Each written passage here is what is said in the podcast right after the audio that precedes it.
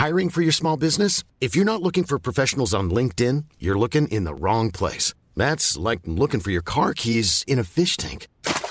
LinkedIn helps you hire professionals you can't find anywhere else, even those who aren't actively searching for a new job but might be open to the perfect role. In a given month, over 70% of LinkedIn users don't even visit other leading job sites. So start looking in the right place. With LinkedIn, you can hire professionals like a professional. Post your free job on linkedin.com/people slash people today. Bonjour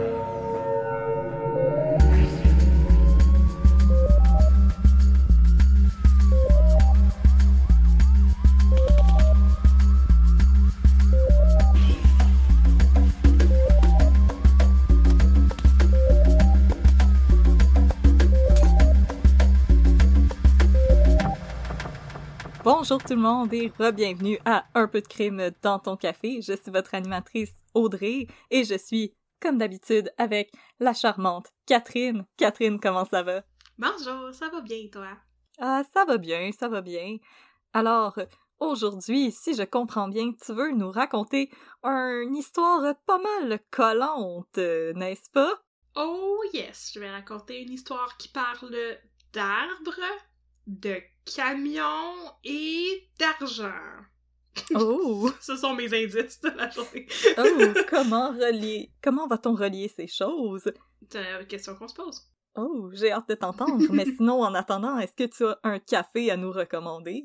Oui, ok. Moi, j'ai un café très, très commercial à vous recommander parce que euh, je veux penser à nos auditeurs et auditrices qui achètent leur café à l'épicerie comme des gens normaux de la populace, comme moi, ok? Moi, j'achète du café pour ma machine à espresso à l'épicerie. C'est du café Lavazza. Et moi, j'aime beaucoup le Lavazza Crema e Gusto, qui est un Oh. espresso qui est un peu fruité, très, très crémeux, avec une belle mousse et qui n'est pas très, très acide. En tout cas, sur le site, ça dit que c'est très acide, mais je suis pas d'accord tout. Moi, je trouve ça très bon. Voilà. Ah, si vous avez une machine à espresso, je vous recommande le Crema e Gusto de la marque Lavazza. C'est bon, hein? Oh. C'est mon Duolingo qui me permet de parler bien de même. le hibou de Duolingo n'aura jamais été aussi fier. Ah, il fait des flips arrière, il est Tellement comme yeah, fier. yeah, yeah! Et d'ailleurs, euh, j'ai un message... J'ai un message pour vous, euh, chers auditoristes, de la part du hibou euh, Duolingo. Allez pratiquer votre espagnol! Oui, c'est ça. Hein? Avant qu'il vous fasse des menaces. Hein, vous pouvez pratiquer votre espagnol en nous écoutant. Hein? C'est pas impossible. Non, les deux se font en même temps. Mais il n'y a pas vraiment de truc en espagnol, par exemple, dans le cours. Le, le, le cas d'aujourd'hui, c'est un truc très, très québécois. Alors, Catherine, de quel cas veux-tu nous parler aujourd'hui? Alors, aujourd'hui, je veux vous parler du grand vol de sirop d'érable de 2012, qui est aussi connu sous le nom de Great Maple Syrup Heist, parce qu'on n'est pas sûr exactement combien de vols de sirop d'érable qu'il y a eu dans l'histoire du sirop d'érable, mais en tout cas, celui-là, ça a été le plus gros. Oh my god! Oh Mais- my god. C'est drôle parce que je viens de, de penser, parce qu'on on est un podcast de, de crime et on parle aussi de café, mais je viens de me rappeler que mon copain avait été en voyage à Vancouver il y a quelques années, puis il avait été dans un café et, tu sais, on connaît euh, le café americano, Mhm, qui est un espresso allongé, mhm. et à ce café-là, on servait des canadianos. Oh. Veux-tu savoir ce que c'était, le canadiano? C'est quoi? Est-ce que je vais aimer ça? C'était un espresso allongé avec une shot de sirop d'érable. Oh, ça doit être bon! Oh, oh, j'aime ça qu'on ait cette réputation-là. Mais en même temps, je me dis comme, il y a des gens qui mettent du miel dans leur café. Ouais. Alors, pourquoi pas du sirop d'érable? Pourquoi pas, hein? C'est la version végane. C'est la version vegan, effectivement. Yes. Donc aujourd'hui, je vais vous parler du grand vol de sirop d'érable de 2012. Oh my god. Si, euh, si vous écoutez la série télé Dirty Money, qui est un- une série documentaire sur Netflix, vous avez peut-être déjà vu un épisode là-dessus. Vous avez un Oh. épisode consacré au Great Maple Syrup Heist. Et euh, ben, c'est vraiment génial parce que ben, notre sirop, bien de chez nous, est mentionné sur Netflix. On est devenus des stars internationales grâce au sirop d'érable. Yes. Pas Yeah. sirop de poteau, du vrai sirop du Québec. Du vrai sirop du Québec, yes. Et là, les Américains vont enfin savoir on est qui. Et euh, donc, c'est ça, c'est une joke, ils savent déjà on est qui parce qu'ils rient de nous parce qu'on parle français. C'est ça. J'ai des, j'ai des jokes politiques dans cet épisode. Ah, euh, moi, je suis all for it parce que, de toute façon, le, sirop d'érable du Québec, il est meilleur que le sirop d'érable du Vermont. Fin. Ouais, euh, en tout cas, ça, on va pouvoir en reparler parce que justement, mes sources, euh, c'est cet épisode justement euh, de Dirty Money consacré au vol de sirop d'érable, mais aussi un article qui a été écrit et publié dans le Vanity Fair. Euh, Oh. C'est écrit par un journaliste américain qui a fait un reportage sur le vol de sirop d'érable et son article était assez insultant à l'égard des Canadiens. Moi, j'aime bien rire, euh, de rire de moi-même et rire du Canada. Ça, je suis toute, euh, je suis très ouverte à ça. Tu sais, c'est de l'humour, c'est de fun. Mais euh, ouais, non, ce monsieur-là, il y avait des des opinions un petit peu controversées par rapport au Québec et au sirop d'érable. Et c'était comme, j'ai trouvé ça un peu désagréable comme lecture, fait qu'on va pas reparler de ça. Hey, euh, arrête de rire de ma ceinture fluffy. C'est même, même pas ça, pour vrai. Tu vas voir, c'est absurde. À la fin de l'épisode, si vous toffez jusqu'à la fin, chers auditeurs, chers auditrices, j'ai fait une compilation des pires citations de l'article Oh. du Vanity Fair. Oh, c'est Oh vraiment Dieu. quelque chose. Oh, j'ai Ah hâte ouais. de les entendre. Ah ouais, Mais- attachez, attachez votre sucre avec la broche. J'ai j'ai pas peur de rire des gens du Vermont. Euh, Qu'est-ce que tu veux qu'ils fassent? euh, Qu'ils viennent me donner des claques avec leurs mains dans des mitaines avec des motifs funky? Ça fait pas mal. Ils vont venir me montrer leurs bas dans leurs sandales. Aussi, oui. Ils vont me donner des coups avec leur sac du NPR. Est-ce que tu es prêt, Audrey? Est-ce que je mette un peu de crème dans ton café? Oh, j'ai une grosse tasse et elle est prête à recevoir un peu de crime. Super. Alors, on commence. Je vous parle donc du grand vol d'érable de 2012. Alors, vous le savez comme moi, le sirop d'érable, c'est une véritable fierté québécoise, oui, au même titre que la poutine. Pour les Français qui nous écoutent, vous pouvez mélanger les deux. Oui, oui, mettez une bonne, un bon filet de sirop d'érable sur votre poutine, ça va être malade. Effectivement. Vous Et- allez être malade aussi. c'est- Mais pour des raisons qui n'ont pas rapport. Donc, c'est ça, nos, nos fiertés au Québec, nous avons la poutine et le sirop d'érable, et aussi plein d'autres fiertés, mais tu sais, l'affaire, c'est que euh, le sirop d'érable, comparativement à la poutine, c'est une industrie qui est très, très, très, très, très, très lucrative. Et il y a de l'argent à faire dans la poutine au Québec, c'est sûr, mais euh, à ma connaissance, il n'y a jamais eu de vol de poutine. Et si ça pourrait être c'est un, petit peu trop graisseux, mais par exemple, il y a eu un grand, grand vol, très, très important vol de sirop d'érable auprès de la réserve fédérale, de la réserve fédérale, la réserve de sirop d'érable, elle est pas fédérale, elle est juste à nous, auprès de la réserve de sirop d'érable. C'est juste à nous, c'est pas au fédéral. manger de la chenille. Oui, manger de la chenille. Alors, le sirop d'érable est, comme vous l'aurez peut-être remarqué, un produit qui se vend excessivement cher quand on compare au sirop de poteau, comme le sirop habitant. C'est qui le psychopathe qui mange du sirop de poteau? Franchement. Moi, j'ai grandi sur le sirop de poteau. Je suis pas la bonne personne pour parler du sirop Oh. d'érable. Mais en même temps, Mais- peut-être que je suis moins biaisée, puis c'est pour ça que je suis la meilleure personne pour parler de cette histoire. Parce que t'as goûté les deux. Mais euh, moi, dans ma famille, il y a une cabane à sucre. Mon, euh, mon Timé, mon oncle. Oh mon dieu. Timé. Mon, mon oncle Timé. Qui a sa cabane à sucre. Il Oh. faut se rendre en quatre roues parce que des fois le terrain il défonce. Oh! Euh, alors oui, il y a une cabane à sucre dans ma famille. Ça fait longtemps que j'ai pas été, euh, malheureusement, parce que moi, les oreilles de Chris, j'aime pas ça tant que ça. Ah, En ah. passant, c'est quoi des oreilles de Chris? Y a-tu quelqu'un qui peut m'expliquer? Est-ce C'est que des- je veux savoir c'est quoi des oreilles de Chris? Ah, ok, c'est pour, c'est pour. moi, moi pas te le dire d'abord. Ok! Alors, donc, on sait que le sirop d'érable, ça se vend à des prix très très élevés comparativement au sirop de poteau, donc les autres sortes de sirop qui sont produits avec juste du sucre et pas de l'érable. Et la raison pour laquelle le sirop d'érable se vend aussi cher, c'est à cause de la FPAQ, la Fédération des producteurs et productrices acéricoles du Québec. La sériculture, c'est l'exploitation des érables à sucre, comme ton mon oncle Timé. Yeah! Voilà. C'est un acériculteur. Alors, si on remonte dans le temps pour faire une petite histoire du sirop d'érable, ben pendant longtemps, euh, n'importe quel monsieur, madame, tout le monde pouvait faire du sirop d'érable à partir des érables dans leur backyard sans euh, devoir de compte à personne. Le problème, c'est que c'était une business qui n'était pas particulièrement lucrative parce qu'elle n'était pas particulièrement bien organisée ou balisée. Donc le prix de vente dépendait de la qualité du sirop d'érable dans la saison et de la quantité produite, mais aussi de la demande. Et tout ça, ça dépend de beaucoup, beaucoup, beaucoup de choses, dont les températures. Les températures de la saison, puis ouais, c'est ça. Fait que si on a eu un mauvais hiver, ou si on a eu un hiver très très froid, tout ça, ça va influencer la quantité et la qualité du sirop d'érable qui est produit. Et euh, ben l'offre sur le marché, elle est relativement stable, fait que ça va changer les prix, parce qu'une année, année, on va avoir beaucoup, beaucoup, beaucoup de sirop d'érable, une autre année, on n'en aura pas beaucoup, puis les prix vont fluctuer en fonction de ça Logiquement. Tout le monde pouvait faire du sirop d'érable dans son backyard et à cause de ce marché euh, plein de fluctuations, c'était difficile de devenir bien bien riche en, en faisant de la sériculture ou du moins d'en vivre.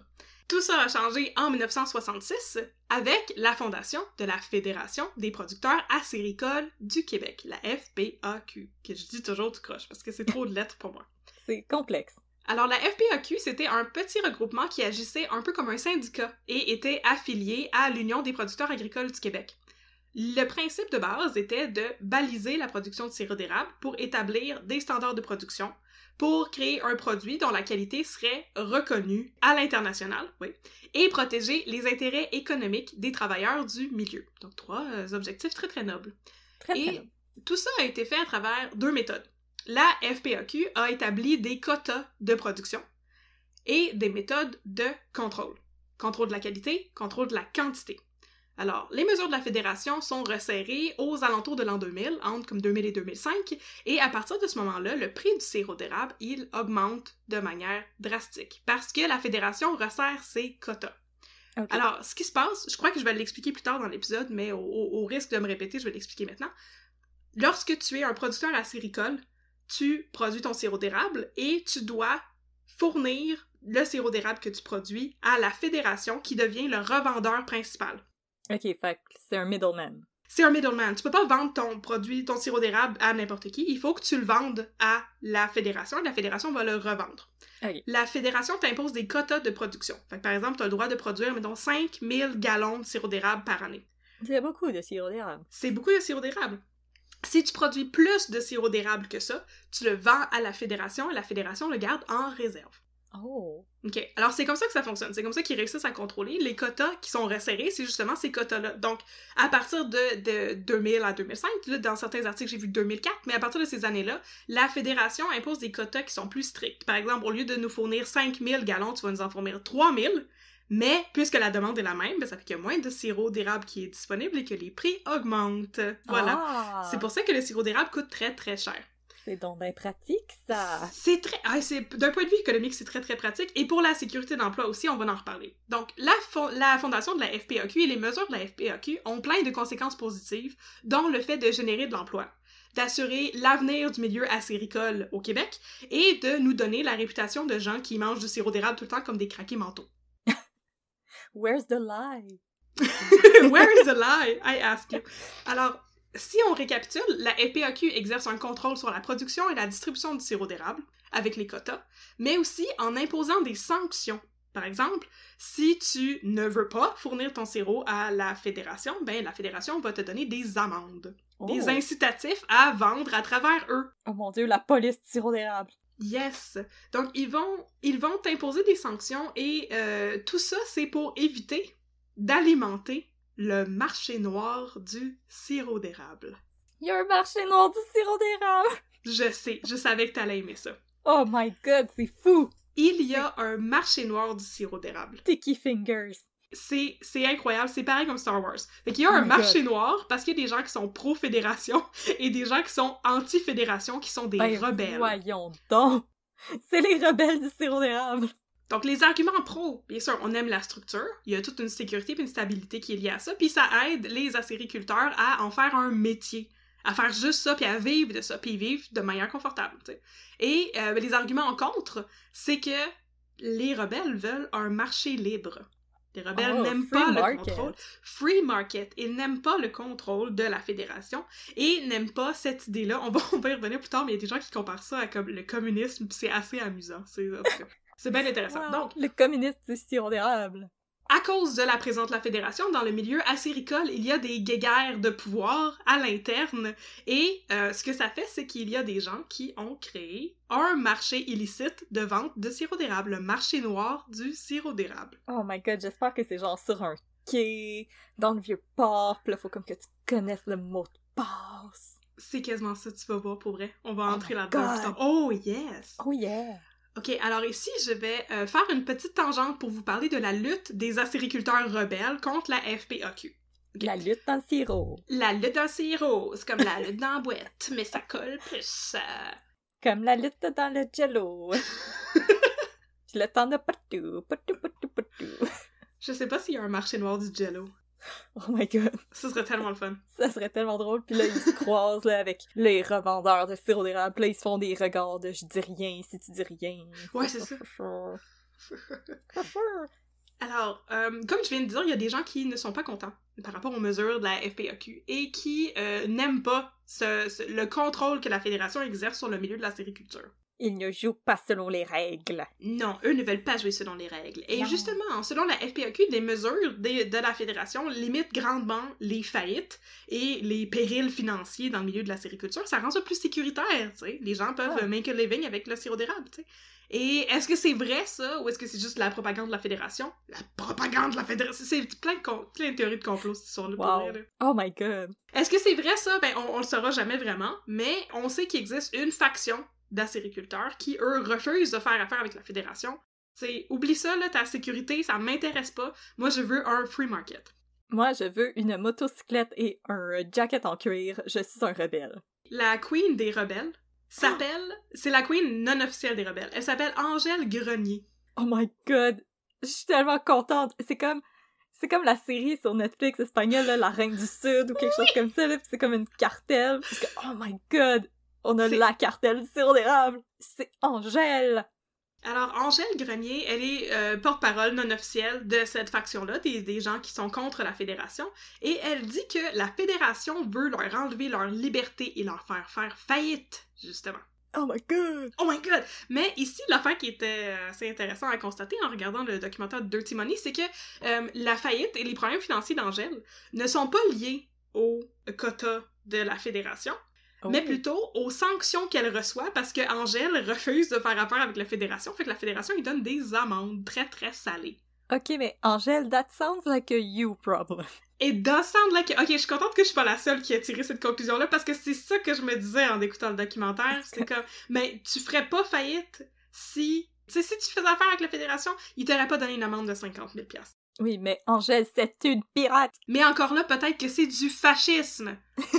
C'est du fascisme. Du fascisme de merde. C'est ça, la FPAQ, peut-être que c'est des fascistes de merde comme George Abitbol. On le Oh, sait pas. George Abitbol, c'est l'homme le plus classe du monde. Fait que là, Angèle, elle, euh, elle dit qu'elle a perdu toutes ses économies qu'elle avait pour sa retraite parce qu'elle a reçu des amendes de la fédération, dont une amende de 50 000 Elle conteste l'amende en cours et la cour tranche non, tu dois payer ton amende parce que tu fais pas affaire avec la fédération. Ouais, moi aussi, c'est Ça comme s'appelle un monopole. Je, je veux euh, pouvoir euh, conduire à la vitesse que je veux et euh, pourquoi que vous m'avez donné une amende? J'ai fait faillite parce qu'on m'a donné une amende parce que j'ai conduit à la vitesse que je voulais. That sounds like a me problem. Alors, Angèle Grenier, avec son Me Problem, elle est, elle n'est pas contente. Elle va dans les médias pour décrire la fédération avec d'autres rebelles. Mais ce n'est pas tout. Les rebelles du sirop d'érable font Je aussi que de... à moto. Euh, Non. Non, pas tant. Mais ils sont pas si cool que ça, là. On a une- Ah. vraiment une idée, euh, une, une- voyons, une image mentale vraiment incroyable, mais dans le fond, c'est pas comme Star Wars, là, ok? Euh, Ben, en fait, moi, présentement, je suis vraiment comme. Je veux que les frères Cohen fassent un film là-dessus, c'est incroyable. Ce serait vraiment intéressant. Mais il paraît qu'il y a un film qui est en production présentement par rapport à Oh ça. Mais on va y revenir plus tard. Wait. Angèle et les autres rebelles de la Fédération, ils ne font pas qu'aller dans les médias pour décrire la Fédération, ils font aussi de l'intimidation à l'égard des inspecteurs de la Fédération.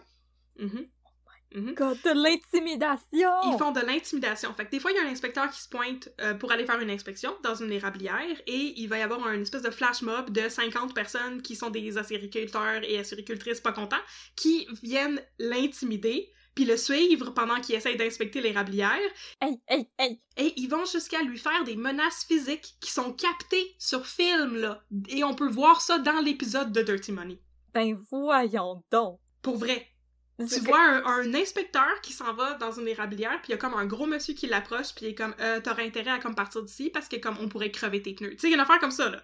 Mais Ben c'est sur, film! Oui, oui, oui, non, c'est très intense. Fait qu'ils font de Oh l'intimidation à l'égard de la fédération euh, parce qu'ils sont pas contents de se faire donner les amendes parce qu'ils veulent pas contribuer à la fédération et au monopole du sirop d'érable. Je pensais que ça allait être un petit peu plus rocambolesque, qu'il y avait genre un filet qui tombe d'un arbre, genre. Non, c'est c'est très bullying de cours d'école. Oh my Et- god! Encore pire que ça, ils font du vandalisme parce qu'ils sont pas contents. Euh, ouais, par rapport à la fédération. Euh, ça, ce n'est pas prouvé, mais tu sais, en l'an 2000, il y a eu trois incendies criminels dans des érablières. Euh, les érablières étaient possédées par des gens qui étaient à la tête de la fédération. Est-ce que c'est une coïncidence? Peut-être pas. Puis là, ça sentait bon dans l'air, par exemple. Oh, ça devait sentir bon. Mais c'est Ben, ça, fait que la Fédération sont pas vraiment donc. les good guys de l'histoire parce qu'ils font de l'intimidation et possiblement du vandalisme à l'égard des gens qui sont dans la Fédération. Ben voyons Ouais. donc! C'est Ouais. incroyable. Wow. Donc, même si je comprends le fait qu'ils veulent se libérer de la sais, ils ont le droit de vouloir ça, ça leur appartient, ben, Angèle Grenier, dans le documentaire de Dirty Money, elle dit des choses un peu étranges. Et au début, ben, je voulais lui donner le bénéfice du doute, mais finalement, c'était de mal en pis, et j'ai noté quelques citations pour vous. Oh. Alors, au début du documentaire, Angèle dit « Je vais vous dire, c'est un cartel. Nous, on dit, c'est comme un régime communiste. Comme un régime de terreur aussi. » Je pense qu'elle a la même compréhension du communisme que genre les États-Unis. Quoi? Des soins de santé pour tout le monde? Is this communism? C'est à peu près ça. Une autre affaire qu'elle dit, c'est... euh, c'est... On a le choix. C'est la fédération ou la liberté. Ben voyons donc! Angèle! Angèle, come on! Fille! Angèle! Les nerfs! Par rapport à ces, aux sanctions que la fédération y impose, elle dit euh, aux journalistes euh, Je dois vous dire que présentement, c'est comme si j'étais au purgatoire. Angèle! OK? Et Angèle! une dernière, qui est ma préférée, de très très loin. Elle dit Ici au Canada, on décriminalise la drogue, mais on va criminaliser le sirop d'érable. Lequel est plus dangereux pour une personne?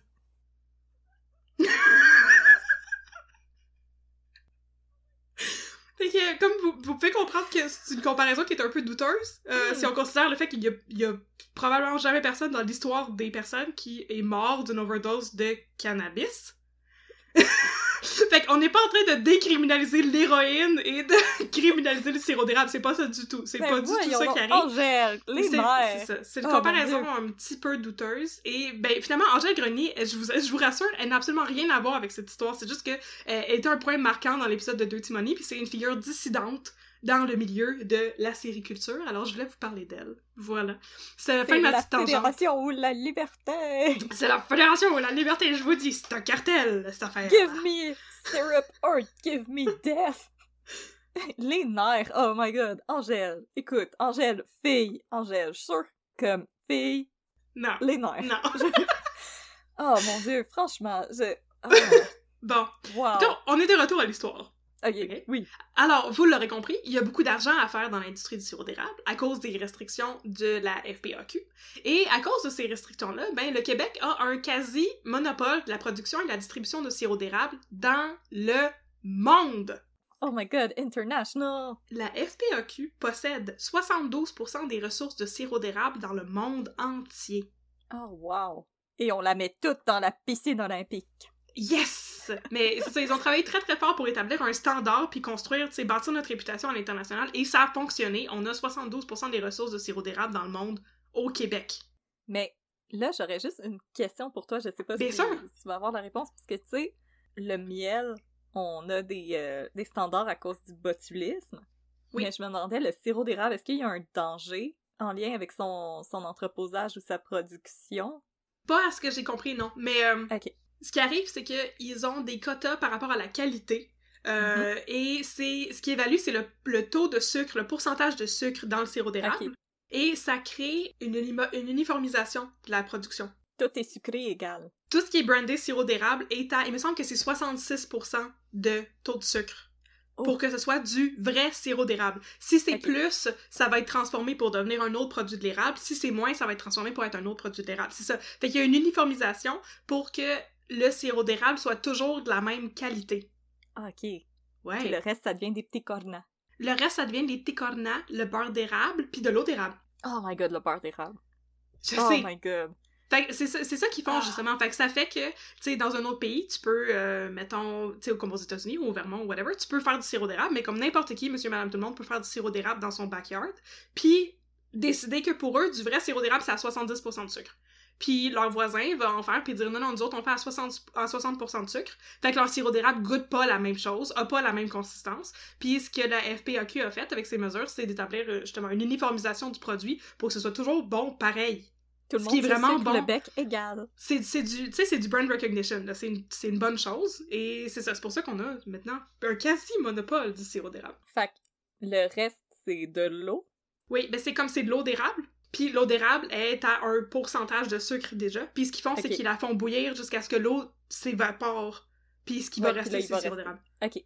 Fait que c'est pas qu'ils rajoutent de l'eau dedans. C'est moi qui ai une cabane à sucre, pis c'est moi qui est comme comment ça marche cette affaire-là? Puis plus j'ai regardé un documentaire de 40 minutes, puis maintenant je suis rendue une T'es sommité. une experte. une experte. Mais là, en plus, c'est que je suis en train de me dire que j'ai, j'ai, je veux pas, je veux pas stouler personne, mais je pense que Timé, il est pas dans la fédération. Oh non. Mais faut, faut pas le dire, ça. On achète des sirops d'érable direct de son congélateur. Oh. Oh, je sais pas s'il y a des, euh, des dispenses pour ça. Peut-être. C'est une toute petite érablière, puis comme il fait vraiment juste vendre à la famille, fait Ouais, il est peut-être pas dans la fédération. Mais ça, c'est définitivement le marché noir. On va, on va, en- on va Oh mon dieu, ma famille est dans le marché noir! Timé! Fais attention aux marines!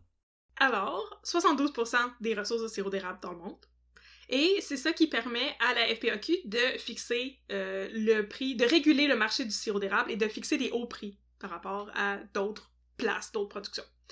Euh, le prix exorbitant de la cacane de sirop vient aussi du fait que le sirop d'érable a justement la réputation d'être la meilleure sorte de sirop. Oh! Alors, Comme les recettes de Ricardo.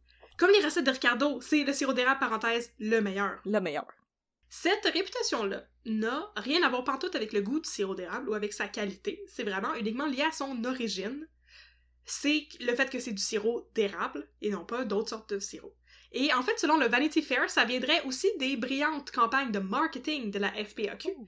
Qui vantent les mérites du sirop d'érable d'ici comme étant justement une sorte de sirop qui est véritable et naturel, comparativement à d'autres sirops qui sont faits avec du sirop de maïs, du sirop, tu sais, de la fructose, des trucs comme ça. Et ça, ça salit, volontairement ou non, la réputation des autres compagnies de sirop de fructose, comme par exemple Aunt Jemima, parce qu'on s'entend que le- l'article du Vanity Fair, c'est écrit par un Américain.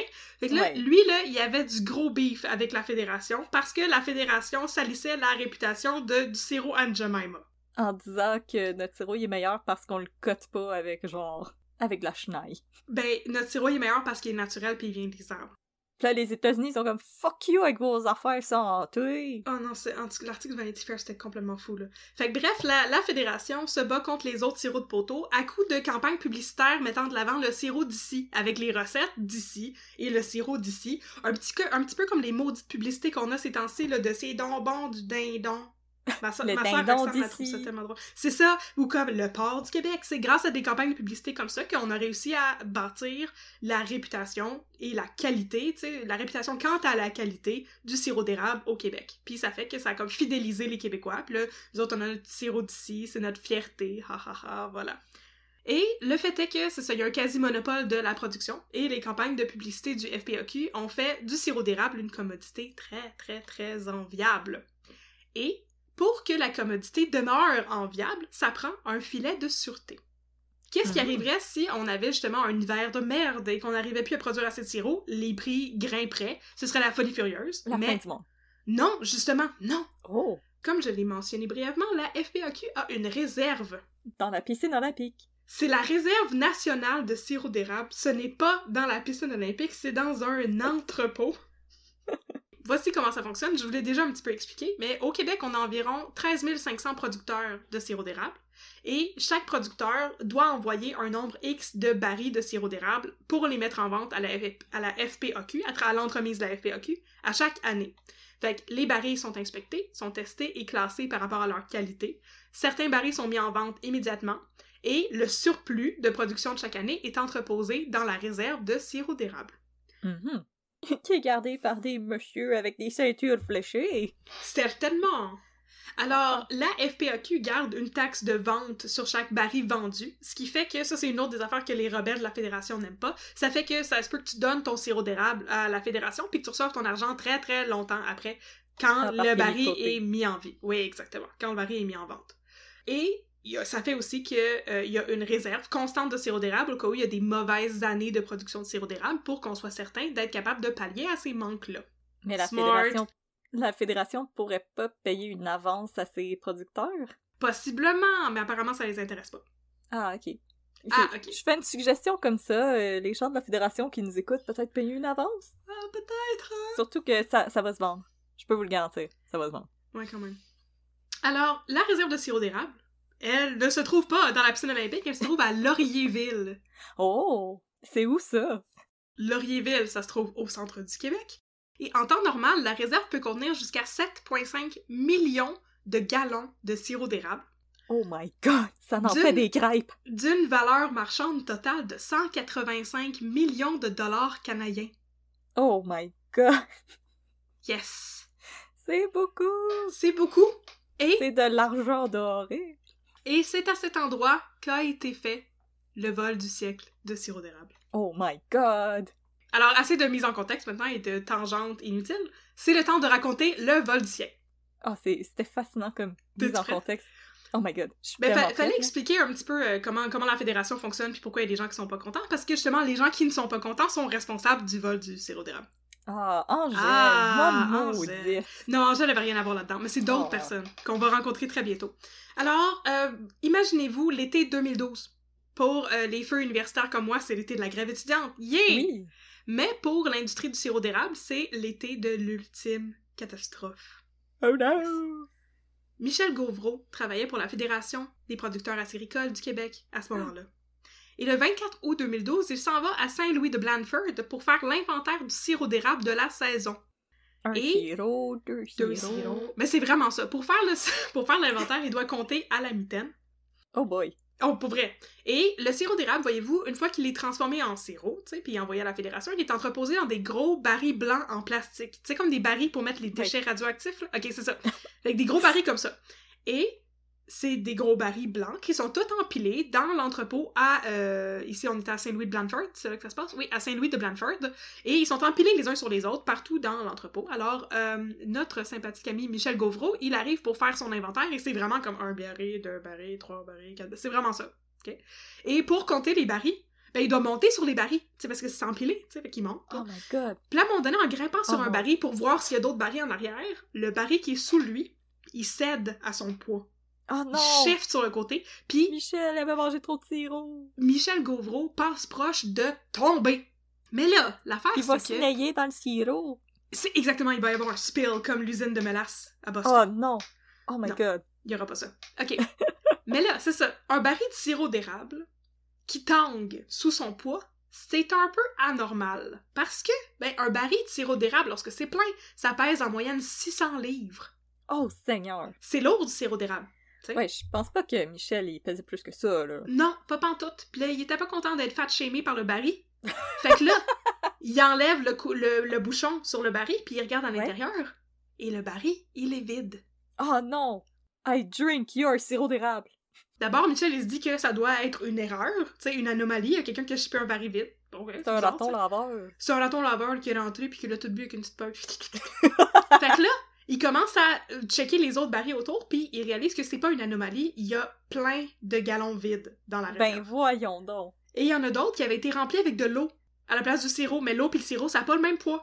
Ben oui, mettez plus. de la confiture, gang de crapets. Ah non, c'est c'est très décrapé. Alors, il réalise que ce n'est pas une anomalie, mais bien quelque chose qui a été planifié et délibéré, comme quelque chose qui a été réalisé par des criminels qui auraient tenté de couvrir leurs traces. Mais là, ça veut dire que quand les barils ont été livrés, il y a personne qui les a levés? On va y venir. Oh, ok, ok, ok. Oh, oh, oh, oh. Ok, alors aussitôt, la Sûreté du Québec est appelée. J'aime ça, la Sûreté du Québec. Alors, pour la Police, SQ... police! Police, police! Alors, sont sèches! la police s'en va à Saint-Louis de Blandford. Et là, pour la SQ, c'est un crime qui est hautement inhabituel. Parce que, ben, eux autres, d'habitude, quand ils font l'évaluation des scènes de crime, ben, il y a euh, des cadavres, il y a du sang, il y a de la violence. Mais, mais ici, il y a rien. Il y a pas de... Ils savent pas exactement par où commencer pour trouver des pièces à conviction parce qu'il y a rien.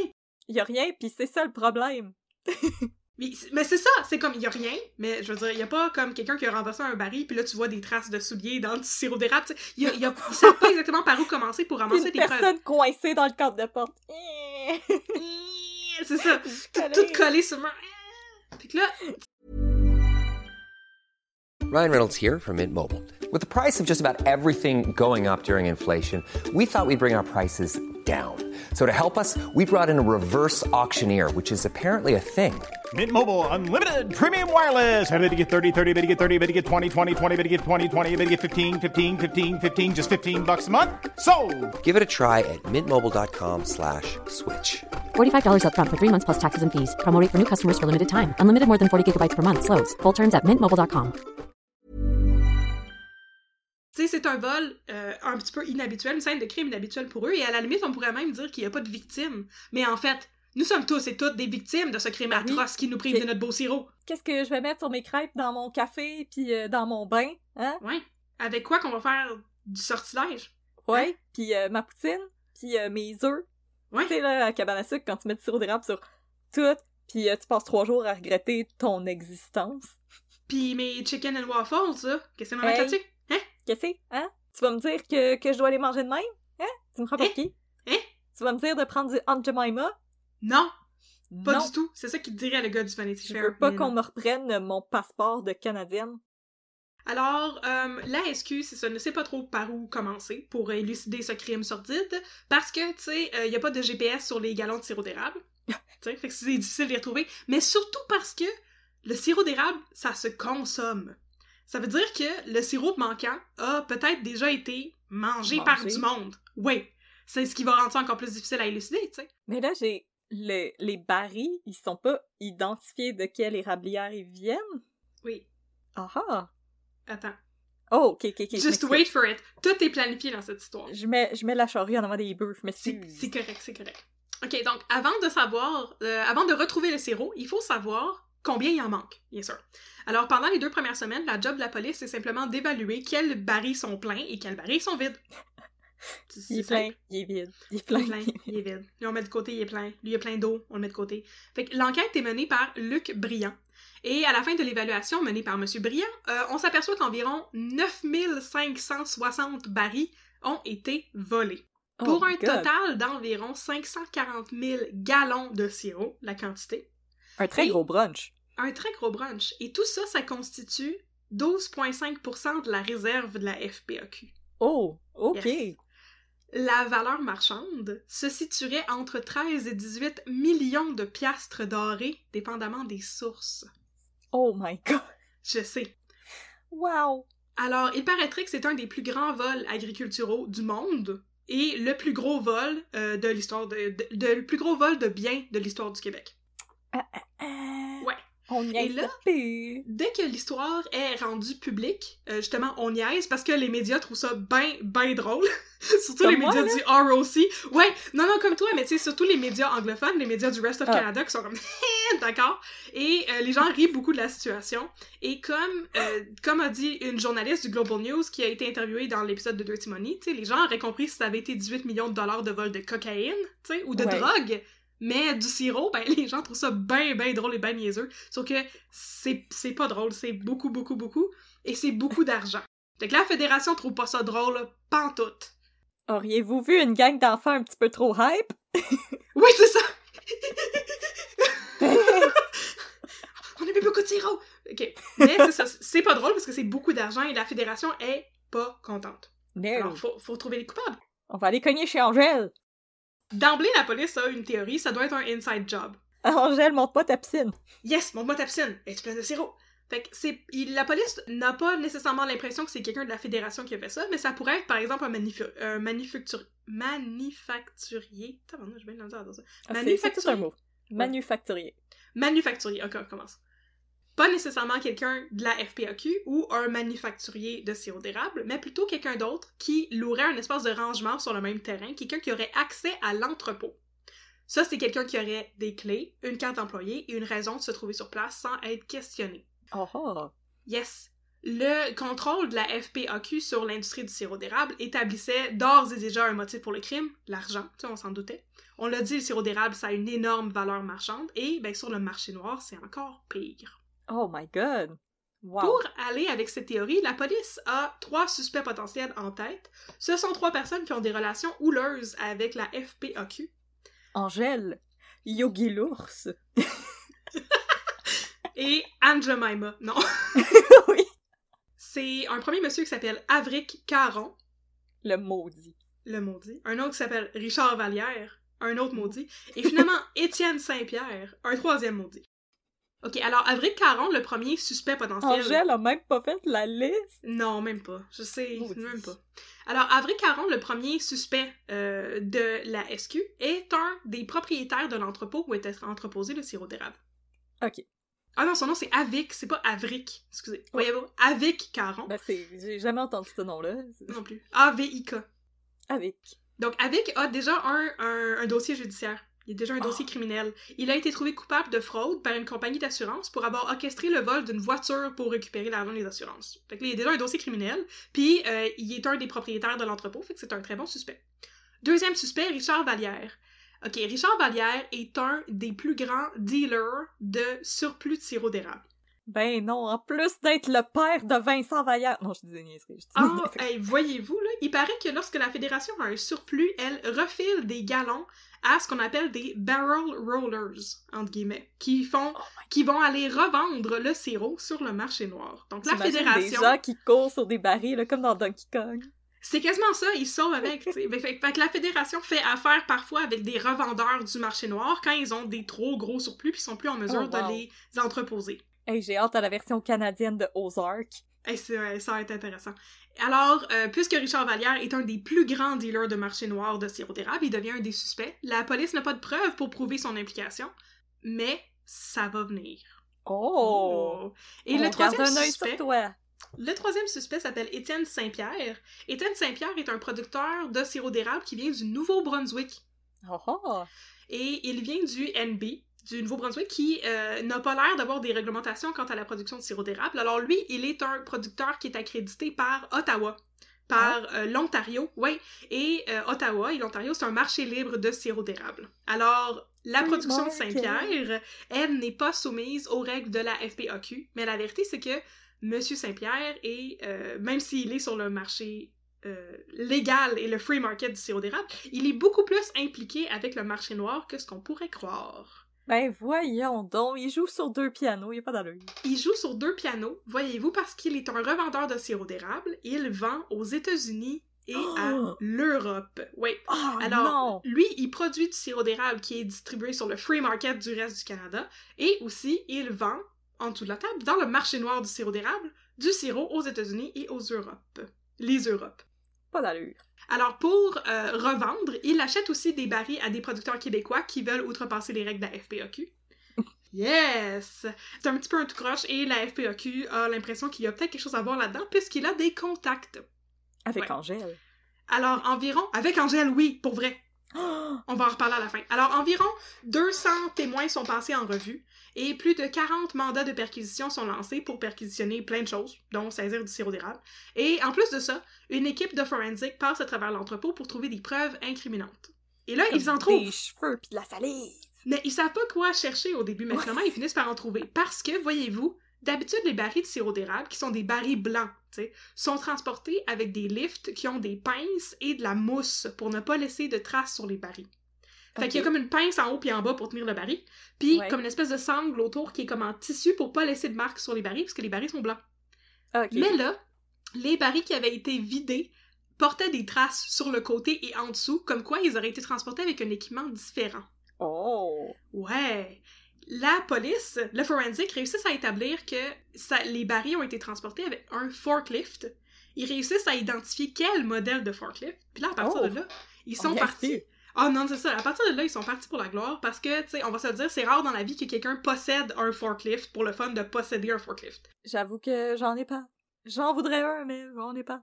J'en voudrais un, ce serait beau. Ça serait donc pratique. Ce serait très pratique. Pour aller Mais- chercher les choses dans mes armoires du haut.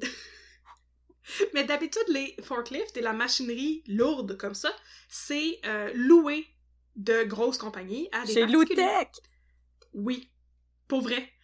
Attends, est-ce que je l'ai? Non, j'ai pas la compagnie, mais c'est peut-être même Loutech pour vrai. Alors, la police, la SQ commence à faire le tour des compagnies qui louent des forklifts et Et des éventuellement... straps à frigidaire. et des straps à frigère pour transporter des barils. Et éventuellement, ils trouvent l'endroit où le forklift avait été loué, le forklift qui a été utilisé pour voler les barils de sirop d'érable. Et l'affaire, c'est que la personne qui avait loué le forklift avait laissé son vrai nom. Mais non! Cet homme était Sébastien Jutras. Sébastien Jutras est un chauffeur de camion. Il est euh, convoqué par la police et il admet à la police qu'il a transporté du sirop d'érable. Oui, c'est vrai, il a transporté du sirop d'érable, mais il n'était pas au courant qu'il s'agissait du sirop volé. tu sais. Moi, je pensais que c'était du sirop legit. Et là, euh, en questionnant Sébastien Jutras, la police arrive à faire des liens entre les suspects potentiels qu'ils avaient, puisque Sébastien Jutras leur révèle qu'avec Caron lui a demandé de transporter du sirop d'érable dans son camion jusqu'à Ah, ah. Richard Vallière. Oh my god! Ils étaient in cahoots! Ils étaient in cahoots pour vrai, ces deux méchants-là qui avaient déjà été ciblés par la SQ. Alors, Sébastien Chutra admet qu'il euh, admet qu'il faisait la liaison entre Caron et Vallière, et voilà, we've gone full circle, puis on a fait le lien entre les différents suspects. Une journée très productive pour la SQ. Très productive. Avec Caron est, comme nous l'avons déjà mentionné, un des propriétaires de l'entrepôt et euh, c'est l'entrepôt où est située une partie de la réserve de la FPAQ. Puisqu'on s'entend que c'est comme 540 000 gallons de sirop d'érable. Il y a plusieurs endroits où ils, ont, font storer la, la, réserve nationale de la FPAQ. Puis un de ces endroits-là, ben, c'est dans un entrepôt dont Avec Caron est un des propriétaires. Euh, Caron possédait l'entrepôt avant que la Fédération vienne lui demander d'en louer une partie pour entreposer des barils. Et lorsqu'il a vu tous les barils, avec Caron, qui n'était pas tweet, a compris qu'il venait de remporter le gros lot et qu'il y avait beaucoup, beaucoup, Oh. beaucoup, beaucoup, beaucoup d'argent à faire avec le recel de sirop. Je l'imagine, genre, ouvrir la porte, puis il y a comme la voix, genre... Ah, C'est vraiment ça. Mais là, le seul problème, c'est que euh, avec Caron, c'est un gars d'entrepôt qui avait déjà, il me semble, travaillé en construction aussi, et que euh, il connaissait pas ça, le milieu du sirop d'érable. Lui, ça lui prenait un gars de sirop. Un gars de sirop. Alors, il a demandé à Sébastien Jutra, notre sympathique conducteur de forklift, qui est un camionneur dans ce temps-là, s'il connaissait des gens qui travaillent dans le milieu du sirop d'érable et s'il pouvait le mettre en contact avec quelqu'un qui euh, dabbled in the arts of the black market. In the black art. Et c'est à ce moment-là que Sébastien Jutra lui présente Richard Vallière, le dealer de marché noir de sirop d'érable. Qui se slick les cheveux par en arrière avec du sirop d'érable. Yes! Yeah. Alors, euh, Caron et Vallière se rencontrent au Madrid, sur le bord de la vin. Oui, pour vrai! Et c'est- Parce qu'il y c'est là Normand qu'ils font- d'amour en arrière qui était comme la poignée de porte, la poignée de porte. Puis Exactement. eux, il était comme Hey, on essaie de faire un deal de tout croche. Et ben, ils réussissent à faire leur deal de tout croche et les barils commencent à être transportés. Donc, ils sont pris de l'entrepôt. On leur appose une étiquette de la fédération pour que tout ait l'air legit. Tu me demandais s'ils étaient identifiés. Oui, ils sont identifiés. Fait qu'ils font... euh, ils, ils contrefont des étiquettes pour mettre sur les barils. Et ils sont mis dans un camion, transportés à un autre entrepôt. Et là-bas, le contenu des barils de la fédération est transféré dans un autre contenant. Les barils sont retournés dans le camion ou remplis d'eau. Ouais. L'autre entrepôt du marché noir était apparemment sur le bord d'une rivière et donc les barils qui avaient été remplis d'eau avaient été remplis à même la rivière. Oh. Puis là, par la suite, ben, les barils sont séchés, bien sûr. Là, on leur met l'étiquette Ouais. de la fédération pour pas que ce soit, pas que ça paraisse. On les rend, on les retourne à l'entrepôt, puis on les remet où est-ce qu'ils étaient, puis voilà. C'est un, super bon vol, ben oui. Hey, il avait même pensé à porter un pitoch pour faire des étiquettes. Pip, pip, pip. C'est c'est exactement ça. Fait que là, après ça, tout le sirop d'érable qui a été volé à la fédération, il est livré par Richard Vallière et ses hommes à Étienne Saint-Pierre, le gars du Nouveau-Brunswick, qui a des contacts Oh. un petit peu partout aux États-Unis et même au Japon. Wow. OK. Tout ça se passe pendant l'année 2011-2012. Fait que j'imagine au moment où les barils commencent à être comme répertoriés, tu sais. Fait que après la saison 2011 puis après la saison 2012, parce que c'est à l'été 2012 que le vol est constaté. Oh my god. Et là, au début, tout est bien belle fun, et ça se passe très très bien. Et euh, Richard Vallière, lui, il connaissait le marché noir, ça le stresse pas pantoute, mais l'affaire, c'est que, euh, avec Caron, apparemment, lui, il connaît pas le marché noir, mais il connaît la mafia. Oh! Et quand, quand Richard Vallière comprend ça, il s'aperçoit qu'il s'est peut-être aventuré sur un terrain un petit peu trop dangereux pour lui, en eau trouble, en d'autres mots, et Oh. euh, Vallière dit qu'à un moment donné, avec Caron, lui fait ouvertement des menaces, Oh non. comme quoi tu peux pas arrêter notre deal de sirop d'érable parce que on sait où est-ce que t'habites. Puis il va peut-être t'arriver une petite bad luck. Tu peux pas arrêter le sirop. Quand le sirop coule, ça ne s'arrête plus et ça colle. Et ça colle partout et ça emporte tout le monde sur son passage. Mais c'est ça. Il y, a, des échanges, euh, une fois qu'ils sont arrêtés, tous ces hommes-là, tous leurs échanges, comme de messages textes, toutes ces affaires-là, sont euh, examinés par la police. Et euh, ben, on voit qu'à un moment donné, Richard Vallière commence à être bien, bien stressé, puis à demander à, à Caron comme, OK, j'ai peur que les inspecteurs de la Fédération s'en rendent compte, on devrait peut-être ralentir, on devrait arrêter le deal. Puis Caron, il dit, arrête de t'inquiéter, ça va bien aller, on continue comme qu'on disait. Puis après ça, une fois qu'il est questionné par la police, Vallière il dit qu'il avait été, euh, il avait reçu des, des menaces et de l'intimidation de la part de Avec Caron, puis c'est une des raisons pour lesquelles il avait continué. Oh my god. Alors, lorsque la police finit par retracer Sébastien Jutra, le camionneur, à cause de la location de forklift, c'est Jutra qui leur fournit les preuves et les témoignages dont ils ont besoin pour euh, pouvoir arrêter Richard Vallière, avec Caron et Étienne Saint-Pierre. Euh, Jutra accepte de collaborer avec la police pour aider, euh, pour avoir une peine réduite. Ouais. Bien sûr. on- oui. Alors, il leur révèle que c'est lui qui faisait la liaison entre tous eux et il leur donne beaucoup de preuves incriminantes, dont euh, le fait que Étienne Saint-Pierre était rattaché à l'histoire parce que c'était une théorie, mais il y a beaucoup de revendeurs de sirop d'érable, justement, dont Richard Vallière et Étienne Saint-Pierre font partie. Fait que ça, ça aurait pu être difficile de cibler l'implication de Saint-Pierre sans les témoignages de Sébastien Jutra. Alors, la police se rend au Nouveau-Brunswick et saisit le sirop d'érable de Saint-Pierre en espèce de restitution pour le vol. Et, euh, ben, tu sais, c'est difficile de prouver que le sirop provient d'une place ou d'une autre, Ouais. mais, ben, des galons sont quand même saisis, des barils sont saisis chez Étienne Saint-Pierre au Nouveau-Brunswick puis rapatriés à la Fédération pour remplir les coffres de la Fédération. Voilà, fait que ça, c'est la partie restitution. Ensuite, il y a les poursuites judiciaires. Donc. Caron, Vallière et Saint-Pierre ont un procès devant jury. Et au terme du procès, les trois sont... Est-ce que tu veux deviner? J'aime ça te faire deviner. Oh! Est-ce qu'ils ont été Euh. trouvés coupables, innocentés? Hmm. Ouais, moi, je dis, je dis coupable parce que le, le chauffeur de camion, il, il les a pas mal, euh, il les a pas mal pitchés en avant du train, euh, je veux dire. C'est- C'était pas vraiment un bon collaborateur, là. Il a Non. juste fait comme, oui, j'avoue, c'est moi, je m'excuse, j'ai loué les straps à frigidaire, pis c'est toutes les autres, sont toutes là, voici les messages textes, ok, bye! Mais en même temps, l'affaire, c'est que justement, Jutra, il avait une, une super bonne explication parce qu'il dit que, et c'est ça qu'il a continué à dire, là, avec, avec persistance, là, il disait qu'il était pas au courant que c'était de la marchandise volée.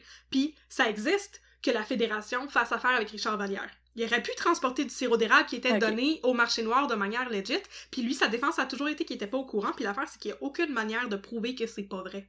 Ouais. Ouais, c'est ça. Alors, oui, ils sont reconnus coupables. Avec Caron est condamné à 6 ans de prison et a redonné 1,7 million de dollars à la Fédération. Richard Vallière est condamné à 8 ans de prison et à rendre 10 millions à la Fédération. Et Étienne Saint-Pierre, qui est le plus âgé des trois, il est comme il a à peu près 70 ans, 75 ans à ce moment-là, il est beaucoup plus vieux. C'est drôle, un nom comme Étienne dans ma tête, c'est comme une jeune personne, mais... Ouais, je sais, mais non.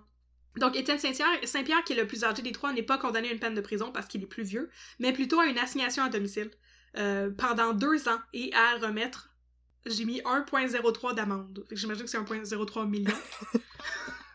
Une pièce d'amende! Une pièce d'amende. Et là, c'est ça. Au terme du documentaire, Angèle Grenier, tu sais, la, notre sympathique Angèle, elle Angèle. décrit, elle décrit à quel point c'est triste pour Étienne Saint-Pierre, euh, parce que Étienne Saint-Pierre, c'est un de ses amis, puis elle dit que c'est un honnête homme qui voulait juste se faire une belle retraite.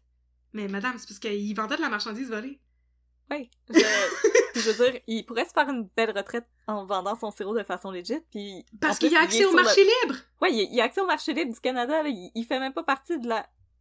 T'as pas rapport, Angèle, là, comme... Angèle, je m'excuse, mais comme je te, je te trouve moins chill. Ouais, mon capital de sympathie envers Angèle puis euh, les rebelles de la Fédération, là, à partir de ce moment-là, c'était comme, bah, tu sais, c'était comme, mais c'était un célèbre voleur de banque, puis là, on y prend tout l'argent qu'il avait volé, puis c'est comme, oh, c'est donc dommage, sa retraite. Mais Ah, il vendait de la marchandise volée! Ben, c'est comme... C'est comme si t'avais de la peine pour Vincent Lacroix. genre, pauvre C'est un peu comme ça, ouais. Sa retraite. Ah, il a scrapé la retraite de genre 9200 personnes, là, comme... Mais c'est pas important, ça. Donc, Comme avec il avait travaillé fort, hein, c'était un honnête homme. Ouais, il avait travaillé fort, là. Il allait souvent chez Paris, là, puis il était comme, ah, je suis fatigué, ça me le tente pas, mais ah, je vais y aller pareil, je vais Ouais, faire un effort. Petit Je vais aller un crosse. effort. Je vais faire des chiffres de crosse.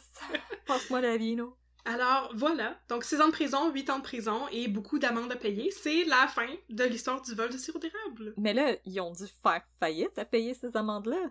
Honnêtement, j'ai pas eu de détails là-dessus. Ok. Mais euh, tout ce que je sais, c'est qu'au au terme de l'histoire, il y a eu une vingtaine de condamnations, parce qu'ils avaient bien sûr beaucoup de collaborateurs. Ouais, il Ah. était pas tout seul, il était pas juste trois, là, tu sais. Ok, Euh, ok, ok. C'est pas Vallière qui conduisait le camion, c'est pas Sébastien Jutra qui conduisait le camion pour aller jusqu'au Nouveau-Brunswick. Il y avait des collaborateurs, des gens qui étaient au courant.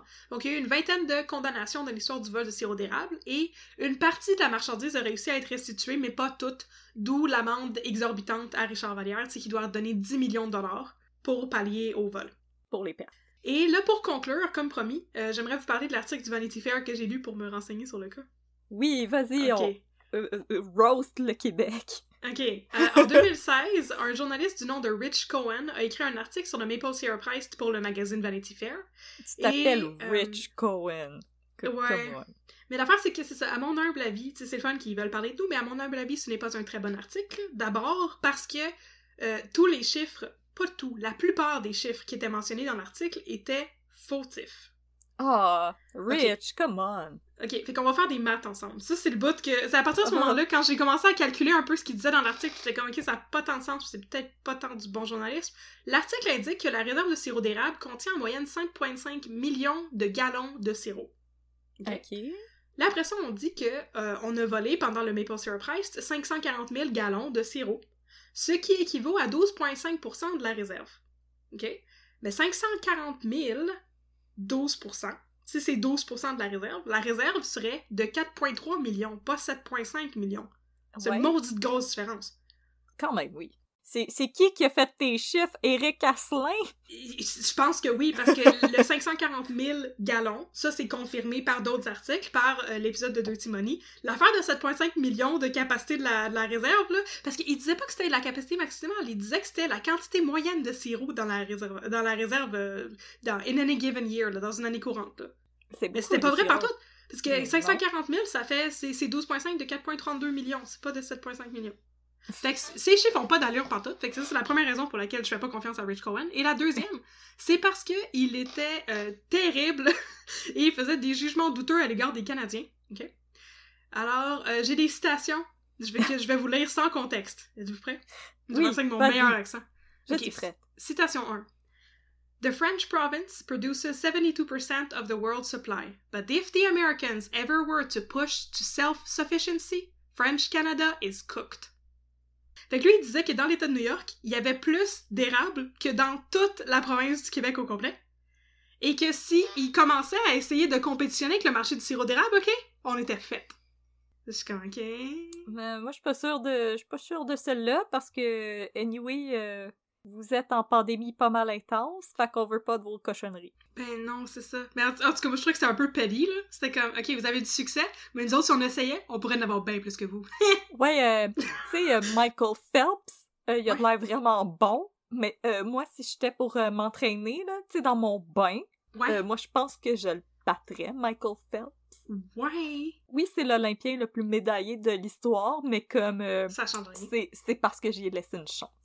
Ouais. Non, mais avoue, c'est un peu petty, là. Je trouvais que c'était bizarre C'est comme très comment- poli, là. C'est comme. Non. Citation 2. Il fait une description du paysage du Québec parce que lui est allé à la, à la réserve de fédération pour interviewer des gens, tu sais. Oh. OK. Steeples, snowy roads, hills, old men in berets eating croissants at McDonald's. Quoi? The, la réserve de la fédération is reached via spotless highways where no one tailgates or cuts you off or honks in anger. It's just the polite double beep in Quebec, a state of play that seems connected to how most syrup producers have been content to leave the free market for the safety of a cartel. It's a better life, with less road rage, but also not as colorful, nor as interesting, and forget about the windfall and resulting spree. J'ai tellement de questions présentement. ok, les messieurs avec les bérets puis les croissants chez McDo, ça m'a fait rire. Mais C'est là, vraiment après drôle, ça, mais le petit comme... jugement sur comme au Canada, on au Québec, on est trop poli, puis c'est pour ça qu'on accepte la sécurité d'un cartel de sirop d'érable. Ok? Et c'est pas un cartel de sirop d'érable, c'est une fédération. C'est Ben, Angèle. Grenier aussi a dit que c'était un cartel, ok? Ah, si Angèle le dit, là, si Angèle le dit, c'est c'est que c'est vrai. Fait que voilà, cette belle description sur euh, qui est un petit 10 sur à quel point on est poli au, au Québec. Troisième citation. It's like all the other roads in Quebec, calm and predictable, without a single Camaro blasting Bon Jovi or a sticker of a cartoon man flipping you off while peeing. Mais voyons donc, c'est quoi ce 10-là? Que- C'est des, c'est des 10 sur comme les stéréotypes québécois. C'est un, c'est un- c'est le Vanity Fair, là, ok? C'est pas un petit journal de pauvres, là. Vous êtes tellement poche, vous écoutez pas du Bon Jovi. Ouais, mais excuse-moi, là, on en a des, des stickers, des bumper stickers de Calvin qui fait pipi, là, comme on Ouais, en a au Québec J'en vois assez régulièrement, là, je, je sais pas Il y où en est-ce a que du t'avais mis monde qui aime ça. Bon Jovi. Je sais pas, en tout cas. Comme Mes Ok. parents ils aiment ça Bon Jovi. Comme, Ouais. de quoi tu parles? Station 4. Oh! The reserve is a monument to collective planning, to thousands of little guys each giving up a little freedom in return for security. Canadians call it a better life. Americans call it socialism. my god! C'est. Ben voyons donc! J'ai pas fini, il m'en reste trois autres. C'est- qui qui a écrit cet article-là? Mitch McConnell? c'est vraiment quelque chose. Socialism, pis là t'as Angèle à côté qui est comme yeah, yeah, yeah, communisme! C'est- Franchement! C'est fou, là. C'est insane. OK. Avec ta condescendance, là, tu peux te la mettre où est-ce que je le pense, M- Monsieur America! Franchement! Ok, tu, tu, tu- les trois autres que j'ai sont vraiment excellentes aussi. Là. Cet article-là, j'ai jamais autant pogné les nerfs en lisant un article. Puis Ben, c'était très peu pertinent. présentement, je suis worked up, là, je suis comme... Il y a quelqu'un qui se magasine une claque en arrière de la tête, là. C'était honnêtement très peu pertinent comparativement aux articles de Radio-Canada sur cette histoire-là, qui eux autres étaient vraiment pleins d'informations et pas de jugement. Et en fait, tout ce que ça faisait, c'est comparer comme le monopole du sirop d'érable avec les, euh, les compagnies pétrolières, puis la réserve de pétrole et tout ça. C'était un petit peu étrange, pour vrai, c'était pas... euh, Ok, prochaine citation. In the post-apocalyptic world, as Mad Max runs the gauntlet for petrol, Canucks will be fighting over those last precious drops of genuine maple. Qu'est-ce que Mad Max vient faire là-dedans? Mad Max, Mad Max, c'est... I, I know, mais Mad Max, c'est le pétrole, puis nous autres, c'est moins intéressant, c'est le sirop d'érable. S'il y a l'apocalypse, c'est pour le sirop d'érable qu'on va se battre. Ok. La sixième citation, qui est quand même pas mal bonne, mais aussi un petit peu condescendante d'une manière un peu passive-agressive. Il parle de Richard Vallière, puis de sa condamnation. He could get 14 years in prison, but that's in Canadian, so I'm not exactly sure. Comme quoi, on a un système de justice de merde, puis qu'on n'est pas capable d'envoyer les gens en prison quand ils ont commis des crimes. Ou c'était genre un 10 sur notre argent? Euh, Je suis pas sûre. De Je suis pas sûre. 14, mais je sais pas ce que ça veut dire. Ça veut, ça veut dire 14, puis que les États-Unis ont aucune leçon à donner au Canada à propos du système judiciaire. Comme Ben apparemment, ce gars-là, il pensait que oui. Land of the Free, que plus que la moitié de votre population est en prison, là. Ouais, Euh, mais apparemment, nous autres, on n'est pas capable d'envoyer les gens en prison pour de vrai. Non, parce que nous, on croit à la réforme. Ok, puis là, la dernière, qui est la meilleure. J'ai gardé la, la, la meilleure pour la fin, tu sais. Oh my god, attends, là, je vais m'étirer, parce que là, je suis toute comme... Ok, c'est beau. Ok, je suis prête. Ils sont dans la réserve, là. We were looking at syrup. It's holy to French Canadians. They got whipped by the British and have had to live as a minority in their country, but they still retain the sweet essence of the New World. C'est quelque chose! Il y a C'est quelque chose, hein? Il y a vraiment quelqu'un qui veut un bon coup de batte de baseball en arrière de la tête, là. C'est c'est vraiment quelque chose. C'est il est tellement condescendant. Mais Puis je voyons ça, donc! je trouve ça le Oh. fun, là. Moi, je suis la première qui aime ça, rire des Québécois puis rire du ROC. Puis je comprends tout ça, c'est super le fun. Mais là, c'est juste, c'est très Ouais. insultant. Ça, c'est juste méchant. Je veux dire Ouais. que ri- rien du Québec, genre de comme ha ha ha, euh, on chiale toujours que la neige, puis comme ceinture fléchée, on parle en français, whatever. comme, of course, c'est drôle, whatever, j'en ai rien à foutre. Mais comme, honnêtement, de dire comme, oh, vous vivez comme une gang d'esclaves, whatever, comme, oh Ouais. my god, je suis vraiment comme, Vous avez été whipped par les Anglais. Puis là, On a votre whipped seule les fierté- Anglais. Puis là, votre seule fierté, c'est le sirop d'érable. Puis si nous autres, les Américains, commençaient à en produire, vous seriez vraiment dans le schnout. C'est hallucinant. Alors voilà, c'est là-dessus que je conclus mon cas. C'est tout. Je vous recommande chaudement l'article du Vanity Fair. Si vous avez pogner les nerfs, c'est le fun. Euh, Sinon, l'épisode de, de Dirty Money. L'épisode de Dirty Money est vraiment intéressant. Puis euh, Angèle Grenier, elle en raconte bien des affaires bizarres. Là. Ça- Oh my God. Pour ça, ça vaut vraiment la peine. Et avec ce euh, journaliste du Vanity Fair qui se prend pour un rapper euh, qui diss le Québec. J'aurais des, des appels à faire au public, à nos auditeurs et auditrices. Si vous êtes un rebelle acériculteur ou une rebelle acéricultrice, écrivez-nous à un peu de crime à gmail.com pour euh, nous parler de votre expérience. Et si vous êtes un vieux monsieur qui mange des croissants chez McDonald's en portant un béret, on aimerait aussi avoir de vos nouvelles parce que je doute que ça existe. Mais oh, si vous existez, ben sachez que on vous aime, on aimerait ça être votre ami. Euh, moi, je trouve que, Ouais. que c'est très louable euh, à l'âge de la retraite d'aller manger des croissants puis porter un béret. Je... Oui. Pourquoi pas? Puis euh, selon euh, Angèle Grenier, c'est aussi très louable de vendre du sirop d'érable sur le marché noir aux Américains et aux Japonais pour financer ta retraite. Exactement. Ce- selon Exactement. euh, selon euh, Angèle, commettre des crimes pour ta retraite, c'est vraiment correct. C'est Voilà. c'est super correct. T'es un pirate. Et voilà. Fait que, merci beaucoup. C'était euh, le, grand vol de sirop d'érable. Donc, euh, c'était euh, 9000 quelques barils qui ont été volés, une partie qui a été restituée. Et là, depuis ce temps-là, ben, on s'imagine que la Fédération a sûrement resserré ses mesures de sécurité pour éviter qu'une telle catastrophe arrive de nouveau. Mais c'était pas tant catastrophique anyway, puisque c'était 12% de la réserve et non pas comme 95% de la réserve qui a été pillée puis on l'a perdu pour toujours, tu sais. La réserve était quand même assez bien euh, renflouée, hein? On, on a, on a quand même eu du sirop d'érable euh, cette année-là. On en a jamais manqué, puis dans le pire cas, on avait du sirop habitant, que moi je trouve goûte très bon, parce que je suis toute seule à aimer ça, apparemment, je pense que t'aimes pas ça. Mais c'est ça, moi j'aime bien ça, le sirop habitant. Voilà. Je, je pense que j'en ai jamais vraiment... Ça goûte le sucre. On dirait que dans ma tête, c'est comme manger ou bu. je suis comme, on mange du sirop d'érable ou on boit du sirop d'érable? glou, glou, glou. Ça dépend combien t'en mets dans ton café. La concentration de sirop d'érable. Parce que pour euh, donner raison aux journalistes du Vanity Fair, on se lève le matin puis on chug du sirop d'érable, puis euh, on se fait whip par une coupe d'anglais, puis euh, on va manger des croissants euh, au McDonald's. Et nous, on appelle ça a better life, mais les Américains appellent It's ça le socialisme. Mais moi, je peux faire un C'était disque. dire- hallucinant. Oui. J'avoue que ne pas écouter du Bon Jovi, ça peut être ce qu'on appelle un better life. Il y a des meilleurs groupes des années 80 selon moi, Il y a des très bons groupes des années 80. comme euh, C'est le Poison. temps encore qu'on plug Poison, exactement. Brett Michaels, on te salue. On te salue, on continue notre, euh, notre écoute de Rock of Love aussi, euh, tant qu'à être en pandémie, à avoir absolument rien à faire, on va, on va regarder Brett Michaels et admirer ses cheveux, Mm. qui sont beaux comme le sirop d'érable. Mm. Alors, euh, merci à tout le monde d'avoir euh, écouté ce nouvel épisode que j'ai trouvé vraiment euh, fascinant. Mon Dieu, je savais pas que, que le sirop d'érable c'était.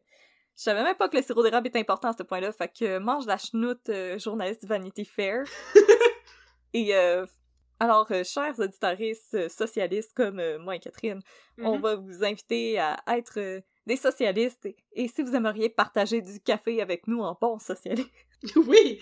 écrivez-nous un peu de crime at gmail.com. Et sinon, vous, est-ce qu'il y aurait un autre code que vous aimeriez que Catherine et moi, on Ah dissèque oui. pour votre bon plaisir? Faites-nous des recommandations. Encore une fois, écrivez-nous un peu de crime at gmail.com.